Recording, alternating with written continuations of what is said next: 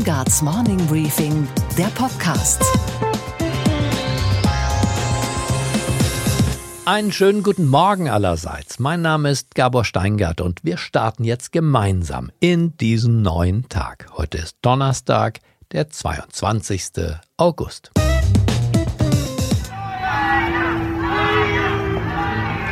Lügner, kein Brexit, geh nach Hause. So wurde der britische Premierminister Boris Johnson am Zaun des Bundeskanzleramtes gestern Abend begrüßt.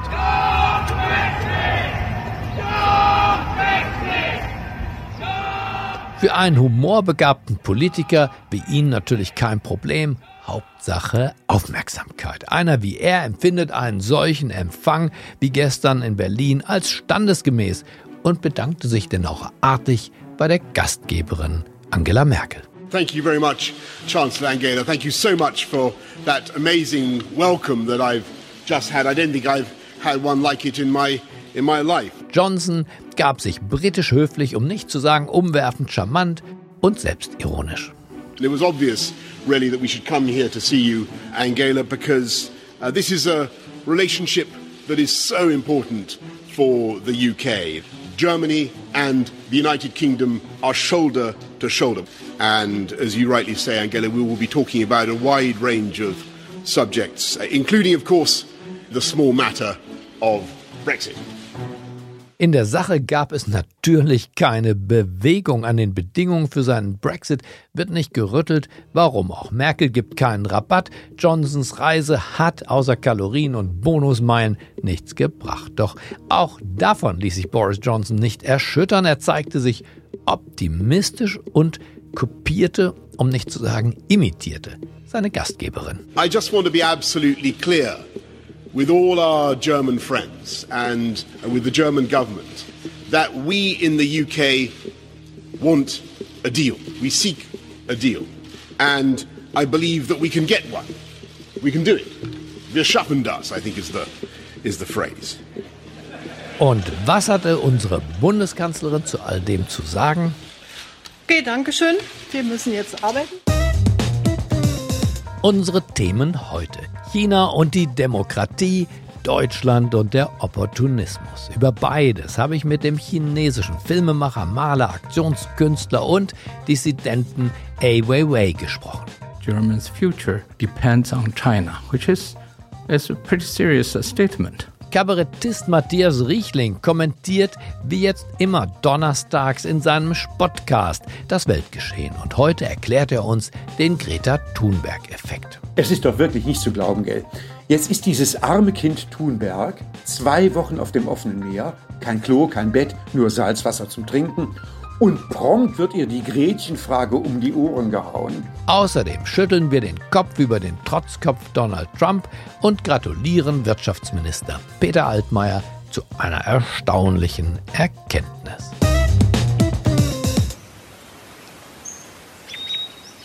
Arbeiten, Schule, Freunde, Sport, Schlafen. Deutschland genießt in diesen Sommertagen seine Normalität in Hongkong. Dieser sieben Millionen Stadt, die jetzt wieder zu China gehört, ist dagegen nichts mehr, wie es vorher war. Der Ruf nach Demokratie und Meinungsfreiheit wird immer lauter. Viele Menschen unterstützen die Proteste, zum Beispiel auch dieser Sanitäter, der verletzten Demonstranten hilft und das nicht nur humanitär, sondern auch politisch begründet. I think in one day my family will understand what we are doing and they will appreciate because we are not doing it for ourselves, we are doing it for the city, for the next generation.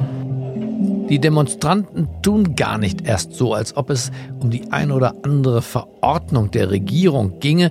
Es geht ihnen ums Grundsätzliche, um Demokratie, um Rechtsstaat und um Meinungsfreiheit, um die westlichen Werte, weshalb auch auf offener Straße die amerikanische Nationalhymne gesungen wird. Nicht schön, aber in Hongkong eben selten. Oh, the ramparts we watched were so gallantly streaming.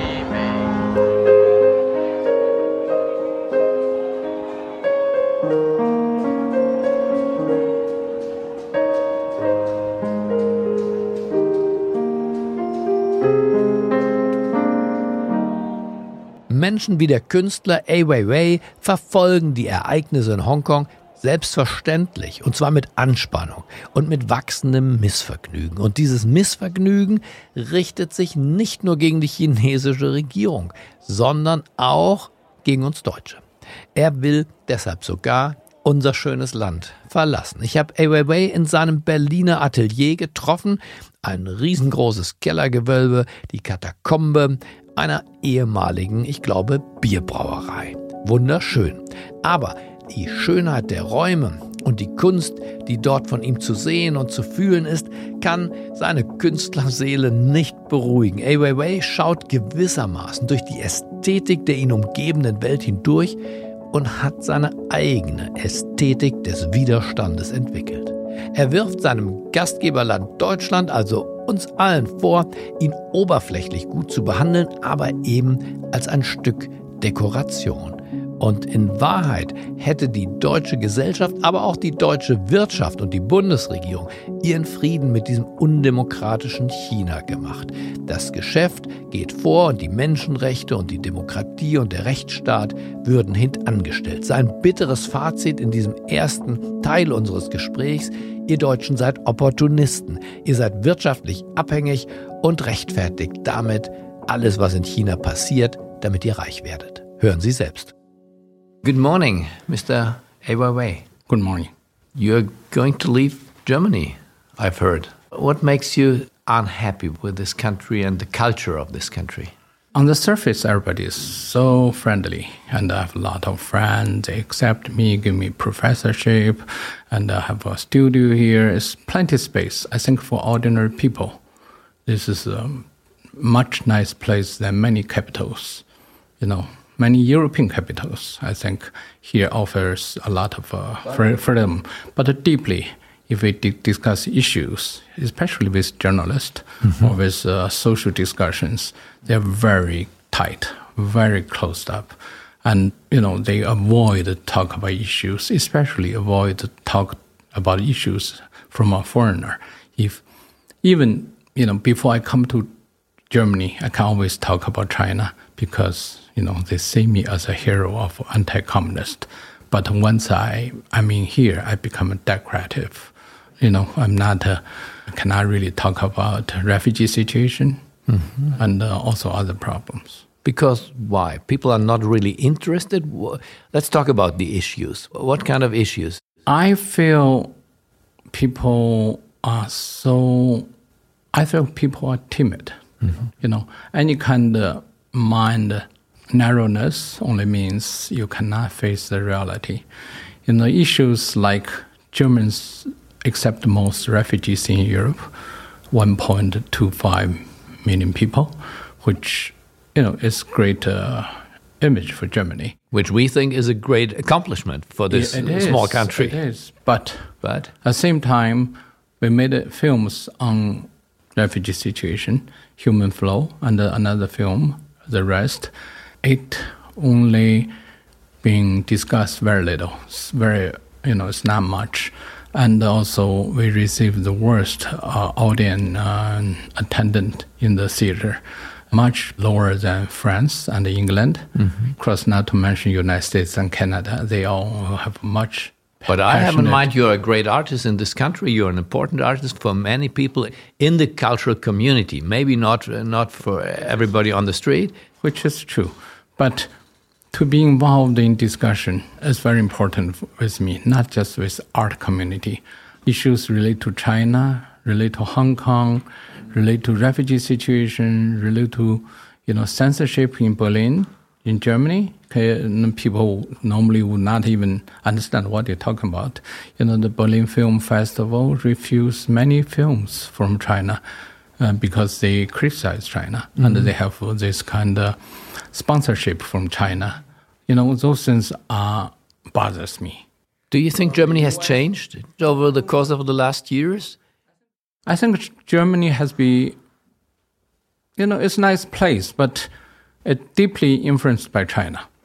You know, your chancellor went to China 11 times. That's not just for, you know, that's mm -hmm. for very serious matter. Yeah, right now we are tighter to China than to the US. Of course, um, both sides play the same card, China and German, uh, in in dealing with the U.S. and they both benefited by playing that. But we have to remember China, what kind of society China is. China is still a society which is not democratic, still refuse all those common values. There's no human rights you can talk about, no independent uh, judicial system.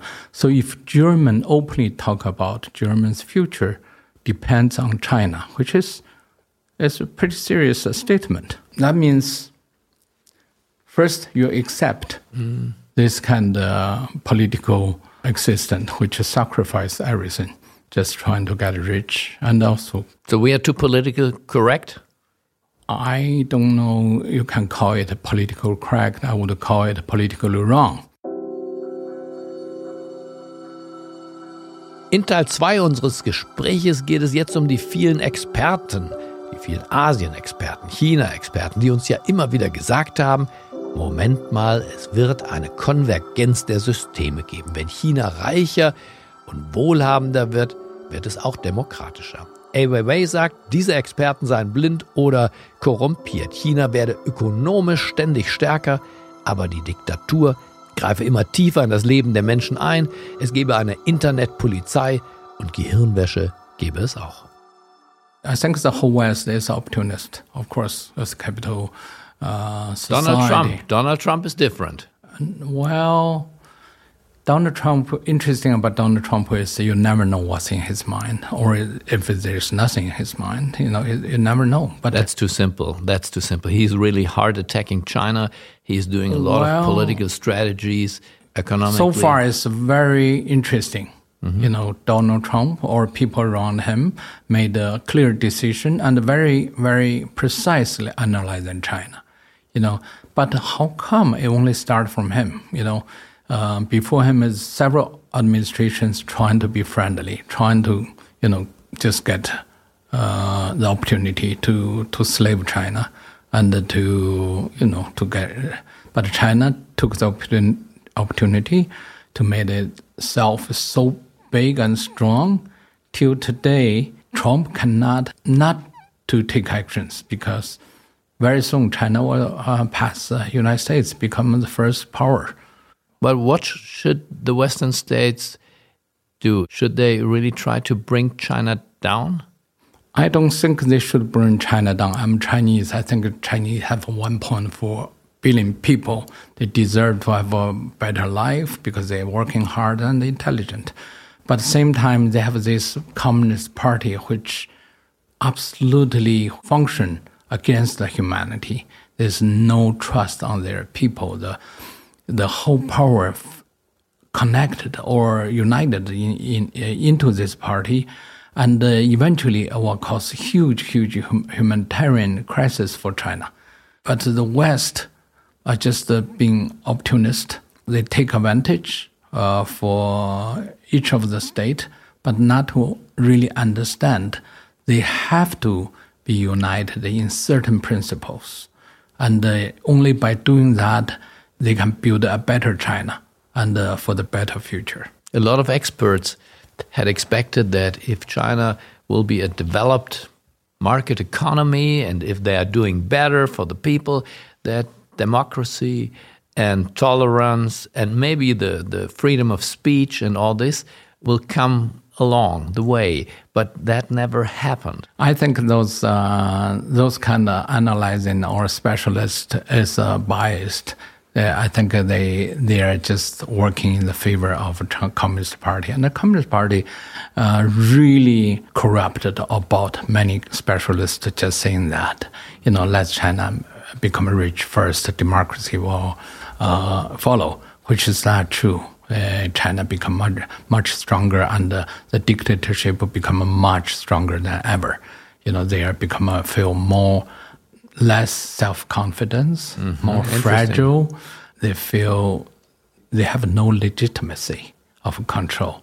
So only way still maintain the so-called stability is to use police and the internet police and to you know to brainwash people, the young generation, and to use uh, patriotic ideology. So you you see China never become better when they become richer. But maybe And the they- people become better, as we see in Hong Kong. A lot of protesters, we are talking now about one million people are on the streets. They are now Chinese people, and they are they are protesting not only for their economic interest, they are protesting for democracy and freedom of speech. Yes, but they are never under communist control. That's the only thing is they are, they're mu- much better educated. Uh, they have a British system, which uh, is you know it's a modern system, and they have an independent judicial system. Till now, maybe it's already China influenced and changed in many many ways. Will they So- succeed? Will they succeed in your? in your Uh, I don't think they will succeed because the young generation uh, born from the 90s, they are open-minded. They were afraid to lose freedom, and they would do anything to stop that. So China really had uh, the biggest obstacle from uh, Hong Kong, and. Uh, used to say if there's a mouse uh, hiding behind the, beautiful vase, you cannot throw uh, something to kill the mouse because uh, you know you're afraid to break the vase. And uh, Hong Kong is most expensive uh, property China can ever have, so they cannot just crash it. If they crash it, they get they get a ruin, they get nothing from it. But if they don't crash it, the students, young people keep demonstration, that would uh, shaking the stability of the whole China. Ein schönes Sprachbild, die Protestler in Hongkong als die Maus hinter der Vase. Und immer, wenn man die Maus hinter der Vase treffen wolle, trifft man auch die Vase. Und wie sieht er sich eigentlich selbst? Als Künstler oder als Aktivist, wollte ich von ihm wissen. Und er sagt, er sei ein Künstler, der sich mit der Gesellschaft verbinden müsse. Und zwar für Menschlichkeit. Und wenn er das nicht täte in seinen Plastiken, seinen Fotografien, seinen Gemälden, dann hätte er ja gleich Koch oder Pilzsammler werden können. Do you see yourself as an artist right now in this uh, particular moment of history, or do you see yourself as an activist? Do you will support I- I- people in Hong Kong? I, s- I see myself as an artist, but without my active activism, my art would be nothing. You know, the profound concept of my art is about defending humanity and communicate with people. You know, without that, I rather to become a cook or to become a, a someone grow mushrooms or you know or feed the animals. There's many interesting things you can do besides do so-called artist. If an artist doesn't really associate himself with, you know, what people's mind or the imagination and uh, and the courage, what why we need art for? Bleibt zum Schluss nur noch die Frage, wenn er mit Frau und Sohn demnächst Berlin verlässt. Wo wird er dann eigentlich heimisch? Antwort: Nirgends mehr. Er ziehe jetzt umher wie ein Gypsy, ein Zigeuner, sagt er. And the big question now is for you where to go? Where's the one place to be? Trumpland? No, I, I, I'm sitting here very privileged, have a studio and as professor as at UDK, but I have the same feeling with any refugee come to Europe, where to go. Yeah, where's the better place? Brexit, Great Britain? No, certainly not. But uh, you know, Vibrant city, big money. because the where big money for artists is in London. where London. I don't care about money. If I do care about money, I would not criticize Germany because German give my big mm-hmm. art shows and still happening in Düsseldorf. And I have my show next month. But your You wife know, and your son, they, they, they, they need an It's they need an answer to this question. Where to go, Daddy? we move around, you know, like gypsies, you know. We just move around. You just move around. Yes. You so you will see me often. I will be back and forth. What about the school for your son?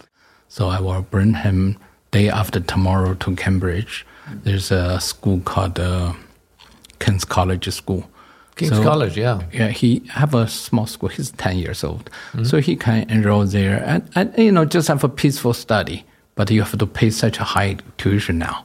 You know, in Germany, eh, lower, but still you pay because it's uh, international school. So what does it mean for you and your family? You're leaving to Great We- Britain then, to Cambridge? no, we are foreigner, Foreigners or refugees? foreigners a better na- name for refugees. But uh, I would not say I'm a refugee because I'm so privileged. They cannot even being seen as a human, but are just numbers. So you will keep it as a secret, your next place to be. No, it's not a secret. It's no place can convince me to for me to say, "Hey, this is my home." Thank you for this Thank inspiring dis discussion and debate. It's good to meet you. Richlings Spotcast. Und damit betreten wir, wie jeden Donnerstag, das politische Kabarett. Und wen sehen wir da auf der Bühne? Matthias Riechling. Einen schönen guten Morgen, Herr Riechling. Ja, Herr Steingart, guten Morgen. Es ist doch wirklich nicht zu glauben, gell? Jetzt ist dieses arme Kind Thunberg zwei Wochen auf dem offenen Meer, kein Klo, kein Bett, nur Salzwasser zum Trinken. Und prompt wird ihr die Gretchenfrage um die Ohren gehauen. Wie viel mehr Flüge und CO2 lässt sie verbrauchen, um das Boot zurückzuholen? Hätte sie da nicht gleich selber fliegen können, da hätte sie weniger Umwelt geschädigt und so weiter. Egal, ob das stimmt. Aber da hat man sie völlig falsch verstanden. Sie soll doch nicht die Umwelt retten. Greta ist nach ihrem Sitzstreik in Stockholm vor einem Jahr nur installiert worden, um das schlechte Gewissen von allen zu befördern und um die Bioindustrie anzukurbeln und den Markenartikel Umwelt zu einem Verkaufsschlager zu machen. Wir, wir hatten euch eine Klimaagentur gesagt, es gibt keinen Interessenskonflikt zwischen Klimaschutz und Geldmachen. So. Ne? Dasselbe Theater mit Prinz Harry. Er setzt sich für die Umwelt und Klima ein und dann fliegt er viermal in einer Woche mit einem Privatjet. Äh, Ja, deswegen ja. Er setzt sich ein, damit er mehr fliegen kann. Das nennt man Licensing-Effekt, Herr Steingart. Freifahrtschein. Menschen können ohne Schuldgefühle eine schlechte Tat begehen, wenn sie vorher eine gute Tat begangen haben. Doch wirklich, das gibt wirklich, das gibt's. Es gibt Untersuchungen, dass Leute ein umweltfreundliches Auto kaufen und damit doppelt so viel Kilometer fahren wie mit der vorherigen Dreckschleuder, obwohl sie so noch mehr Umwelt verpesten. Verstehen Sie? Der Mann trägt den Müll runter und wischt feucht auf, dafür kann er der Frau auch mal wieder einen runterhauen. Ja gut, also, betrügen reicht. Er kann es aber tun, weil er vorher was Gutes getan hat. So, und wem diese moralische Lizenzierung nicht gelingt, der zieht dann hier über Gretchen. Dass sie Millionen Kinder anstiftet, die Schule zu schwänzen und ob es wirklich besser sei, die Kinder schwänzen die Schule und die Bildung und retten das Klima. Oder ist es besser, sie schwänzen das Klima und retten ihre Bildung? Müssen sie verblöden, nur weil sie das Klima retten? Dabei hat ja Greta ihre Wirkung doch längst entfaltet. Gucken Sie mal, äh, wer traut sich denn noch in seinen Diesel einzusteigen? Man geht ja nur noch nachts vor die Haustür an die Mülltonne, um abgelaufene Joghurts wegzuwerfen. Viele haben den Einkaufswagen voll und sagen an der Kasse, oh nee, ich äh, brauche keine Plastiktüte, ich kann es so nehmen. Und die Arme voller Zeug rennen sie zehnmal zwischen zu Hause und Supermarkt hin und her. Nur, wenn man ehrlich ist, muss man zugeben, dass es einfach Dinge gibt, gegen die wir machtlos sind. Erdbeben, Taifune, Vulkane, Tsunamis, Umwelt. Ja, ja, ich höre es schon. Heute hat der Mensch die Taifune verursacht. Das heiße Wetter, die Überschwemmungen. Ja, so, und was heißt das? Der Vulkan sind heute wir. Wir sind die Überschwemmung. Wir sind der Tsunami. Das ist Natur. Gegen die Natur können Sie nichts machen. Können Sie was machen gegen den Menschen? Na, da unterschätzen Sie ihn aber, Herr Steingart. Schönen Tag. Und was war heute Nacht an der Wall Street los? Und damit geht's vom Kabarett zur Börse, was ja auch sowas ähnliches ist. Und damit zu unserer Börsenreporterin Sophie Schimanski. Einen schönen guten Morgen, Sophie. Einen schönen guten Morgen aus New York. Heute startet in den Bergen von Jackson Hole in Wyoming die ganz große Konferenz der Notenbanker. Was, Sophie, werden die heißen Themen dort sein? Ja, auf der einen Seite natürlich die wackelige Lage der Weltwirtschaft inmitten von äh, unzähligen Handelskonflikten und dann natürlich die enormen Unterschiede in Zinsen zwischen den Ländern. Da hat Trump gestern in einem Tweet übrigens gegen Deutschland geschossen, die Deutschen würden Geld verdienen beim Kredit aufnehmen. Also es ist ganz schön viel Anspannung dafür, dass es wirklich wunderschön ist in diesen schneebedeckten Bergen äh, in Jackson Hole. Und diese Anspannung, die kann auch mal zu natürlich ungeschickter Kommunikation führen und äh, damit ein Chaos an den Finanzmärkten auslösen. Also ich denke, das wird ein interessantes Treffen. Und was, Gabor, geht eigentlich gar nicht? Dass Donald Trump sein geplantes Treffen mit der dänischen Ministerpräsidentin einfach abgesagt hat, nur weil sie ihm in schönstem Dänisch erklärt hat, dass sie Grönland auf keinen Fall verkaufen wolle. Øh, og jeg kan læne mig fuldstændig op af Kim Kielsens udtalelse. Selvfølgelig er Grønland ikke til salg, og i øvrigt er Grønland ikke Danmarks. Altså Grønland er grønlændernes. Seine Absage des Treffens kam dann wiederum über Twitter. Na klar, offenbar war Trump beleidigt, weil er mit ihr keinen Deal machen konnte. If you can't make a good deal with a politician, then there's something wrong with you. Und deshalb ist die dänische Ministerpräsidentin in der Welt von Donald Trump einfach raus. You've done a hell of a lousy job. I'm sorry, you're fired. Get out of here. Und die Betroffene trägt es mit Größe. I was looking forward to having a dialogue, and therefore I would like to underline our invitation um, for a stronger cooperation on Arctic affairs still stands. Doch was wäre, wenn der Grönland-Deal geklappt hätte? Was hätte Donald Trump dann eigentlich gemacht? I will build a great, great wall, and I will have Denmark pay for that wall. Okay, Gabor. Und was hat dich heute Morgen wirklich überrascht? Dass unser Wirtschaftsminister Peter Altmaier offenbar aus dem Becher der Erkenntnis getrunken hat. In einem Eckpunktepapier konstatiert er, dass jetzt festhalten, der Mittelstand eine Art Geheimwaffe sei. Donnerwetter. Das Lob verwundert standen doch in Altmaiers Industriestrategie vor allem Großunternehmen im Fokus, die er zu nationalen, ach was sage ich, zu europäischen Champions aufgebaut sehen wollte. Nächste Woche bricht der Minister zu einer Informationsreise auf, die ihn drei Tage lang durch deutsche Mittelstandsbetriebe führen wird. Mit dem Wort Geheimwaffe hatte er für diese Reise jetzt die Eintrittskarte gelöst. Daran erkennt man ihn eben, den politischen Champion. Ich wünsche Ihnen einen humorvollen Start in diesen neuen Tag. Bleiben Sie mir gewogen. Es grüßt Sie auf das Herzlichste. Ihr Gabor Steingart.